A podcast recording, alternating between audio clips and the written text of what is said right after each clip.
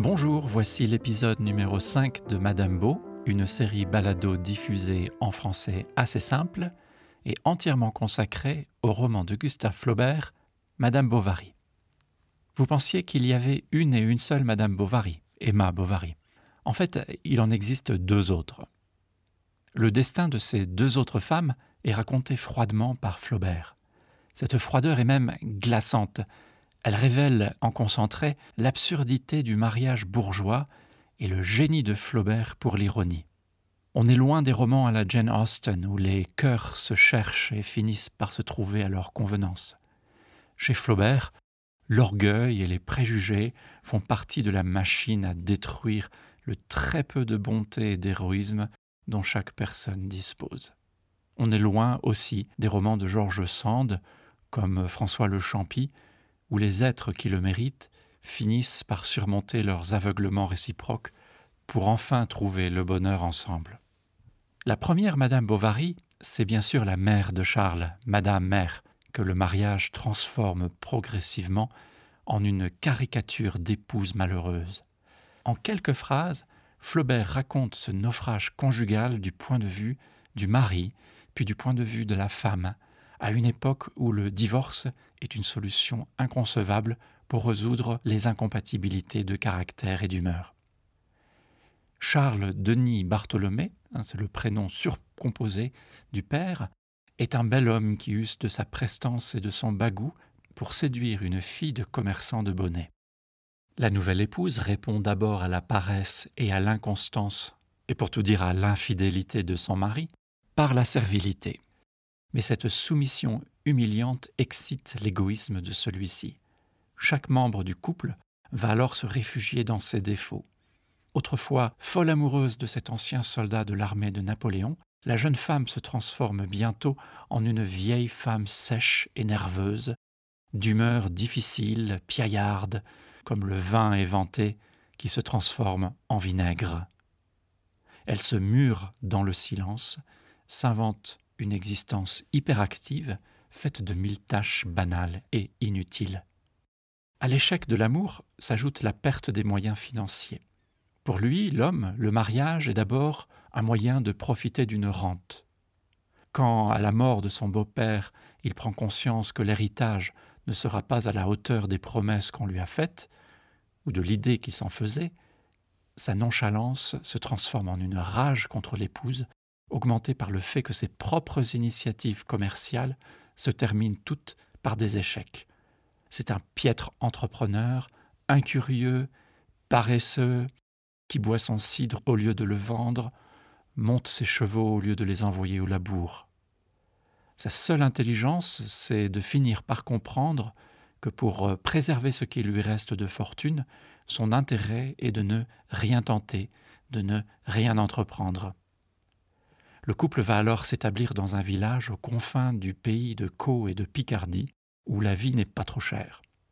Flaubert décrit le fonctionnement d'un couple mal ajusté, qui s'enfonce dans la banalité de la haine ordinaire, l'ennui, le manque d'argent et le mépris de l'autre.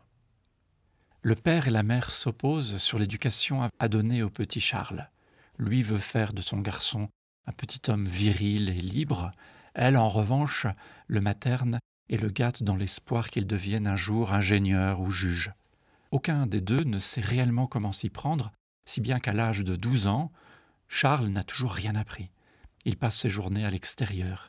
Il ne sait ni lire ni écrire. Les principes philosophiques issus des Lumières, prétendument à la base de l'éducation que le père veut donner à son fils, sont mal assimilés, mal mis en pratique. Toute l'ambition intellectuelle et sociale que la mère reporte sur son fils se perd dans, une, dans un vague programme éducatif sans aucune structure ni stratégie. Voilà pour la première Madame Bovary, la mère. Vient la deuxième Madame Bovary. Madame Bovary, jeune comme l'appelle Flaubert, la première épouse de Charles. Car oui, il a d'abord eu un premier mariage. Et quel mariage? Alors qu'il est tout juste installé comme officier de santé dans le village de Tost, la mère décide de trouver pour son fils la femme qu'il lui faut. Elle jette son dévolu sur une certaine mademoiselle Dubuc, veuve de quarante-cinq ans, et donc au moins deux fois plus vieille que Charles, mais dotée d'une rente importante.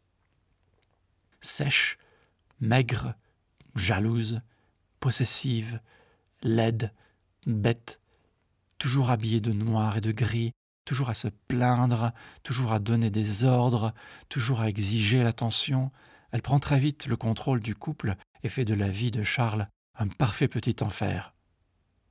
Lui qui ne se caractérise pas spécialement par la force de sa volonté, il devient servile, comme sa mère, et malheureux comme elle. Seule sa naïveté lui permet de maintenir une forme d'hypocrisie qui le met plus ou moins à l'abri des colères les plus violentes de son épouse. Puis, en pratiquant la médecine, il peut sortir, rencontrer d'autres gens. Ce premier mariage désastreux, le deuxième si on compte celui des parents, est décrit par Flaubert avec la même froideur sociologique et psychologique.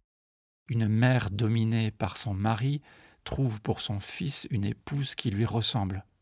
Charles, dominé à son tour par sa mère, accepte cette union sans rien dire. Et voilà le résultat. La conformité sociale s'adapte très bien à la faiblesse des caractères et à l'échec des individus. Les mêmes histoires d'argent se font jour. La fortune de l'épouse est spoliée, l'héritage promis est une illusion. Le lecteur d'aujourd'hui a du mal à se faire une idée des montants d'argent en jeu. Par exemple, je ne sais pas combien d'euros ou de dollars correspondent dans le roman les 200 francs de loyer annuel ou les 1200 livres de rente. Mais je comprends que l'aspect financier de l'existence pour cette classe bourgeoise, à moitié professionnelle, à moitié oisive aussi, constitue le socle des relations et des alliances.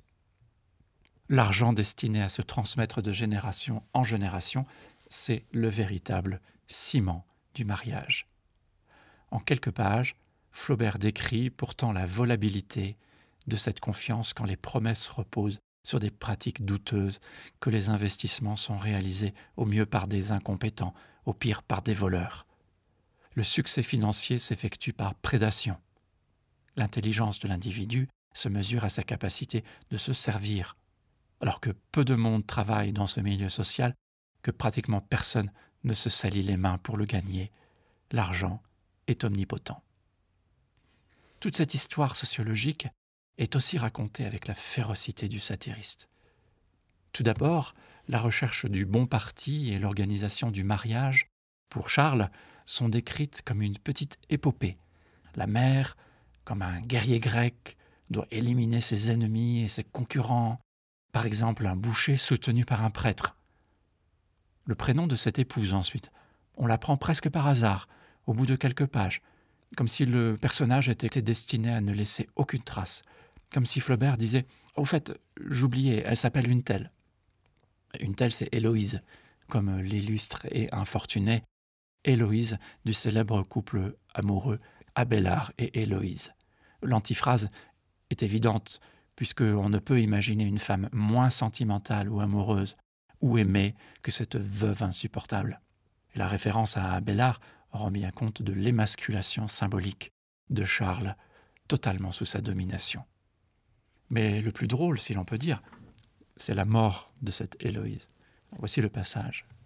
Comme elle étendait du linge dans sa cour, elle fut prise d'un crachement de sang, et le lendemain, tandis que Charles avait le dos tourné pour fermer le rideau de la fenêtre, elle dit Ah, mon Dieu poussa un soupir et s'évanouit. Elle était morte. Quel étonnement Tout ça va à toute vitesse, hein. trois phrases, trois lignes et Flaubert imite la soudaineté de l'événement comme pour prouver l'expression en moins de temps qu'il n'en faut pour le dire. Le quel étonnement arrive comme le commentaire de surprise, mais qui le pense et le dit, sinon le narrateur qui vient de raconter la scène? Les points d'exclamation qui suivent Ah, mon Dieu, elle était morte, quel étonnement sont censés exprimer la précipitation et s'en moquer. Enfin, la manière dont Flaubert se débarrasse de cette seconde Madame Bovary, la première épouse, en trois lignes et quatre points d'exclamation, sert de contrepoint à une autre agonie, autrement plus longue, autrement plus terrible et tragique. Le roman est plein de scènes et surtout de discours interminables faits à la fois pour provoquer et montrer l'ennui. Et la manière cavalière dont Héloïse disparaît du roman relève d'une invention géniale, ironique, par l'économie cette Madame Bovary meurt exactement comme elle a vécu.